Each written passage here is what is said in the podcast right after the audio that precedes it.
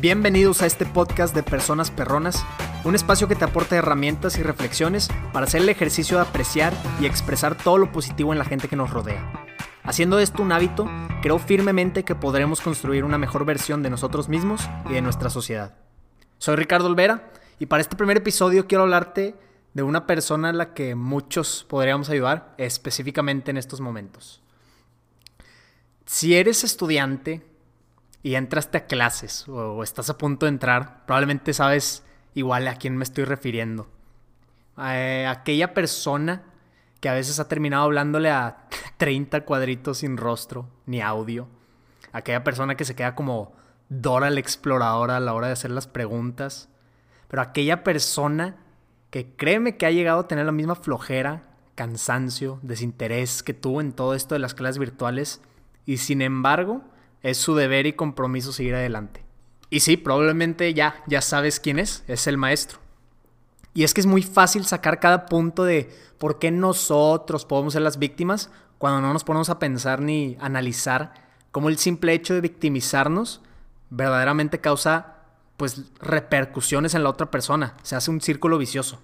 Por ejemplo, ¿cuántas veces has dicho, no hombre, la clase presencial estaba entretenida, pero la energía no es la misma de modo virtual. Pues definitivamente no es la misma. Pero tener esa idea desde antes de empezar la clase y por consecuencia mostrar esa actitud no poniendo atención, apagando la cámara, no participando, creo que eso sí desmotiva a un maestro a no dar una clase tan buena. Y ya sé que si eres estudiante como yo, puedes estar pensando que, no hombre, que lambiscón, que, como dicen, teacher's pet, o algo así por el estilo, pero créeme que no.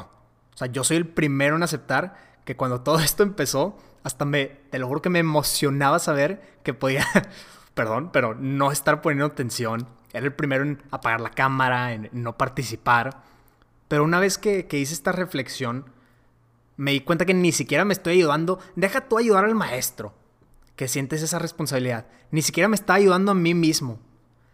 Si te vas a quejar de una mala clase, quéjate una vez que hayas participado, una vez que hayas prendido tu cámara y una vez que pues hayas puesto atención. Porque si no, lamento decirte que eres parte de la razón por la cual la clase es mala. Y o sea, no dudo que para nosotros los estudiantes, o bueno, los, los estudiantes suficientemente privilegiados que pues que gracias a Dios podemos seguir con nuestros estudios aunque sea en línea, ha sido también un cambio brusco, eso, eso nadie te lo quita. Pero ¿qué hay con todos los maestros que también se la están pasando bastantito mal estos días en este, en este inicio de clases?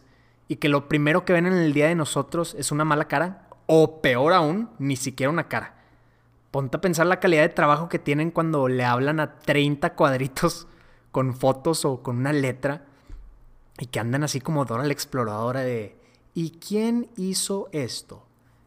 Silencio, silencio incómodo. o sea, al final del día, sorpresa, sorpresa, los maestros también son seres humanos y también deberían de tener una oportunidad de respirar un poquito de esperanza en estos tiempos pues bastantito duros y pesados para cada quien. Siempre nos hacemos la idea de me encantaría ayudar, me encantaría aportar, pero pero pues ahorita no tengo las oportunidades. Hay oportunidad de ayudar en todos los días de nuestra vida y ahorita podemos aprovechar esto. Esto lo puedes ejecutar por lo menos cinco veces a la semana aportando a, tu clase, aportando al maestro, aportando a que se sienta como una clase y no un video. Es la diferencia, no, es un video de YouTube, no es, una grabación, es, es, algo en vivo y aunque estamos pues apenas acostumbrándonos a estas nuevas herramientas, es nuestro deber y sí es nuestra responsabilidad hacer que sea un ambiente pues un poquito más colaborativo. Yo sé que a veces las herramientas no son las necesarias, pero nadie dijo, déjame le pongo esta herramienta para que medio se complique.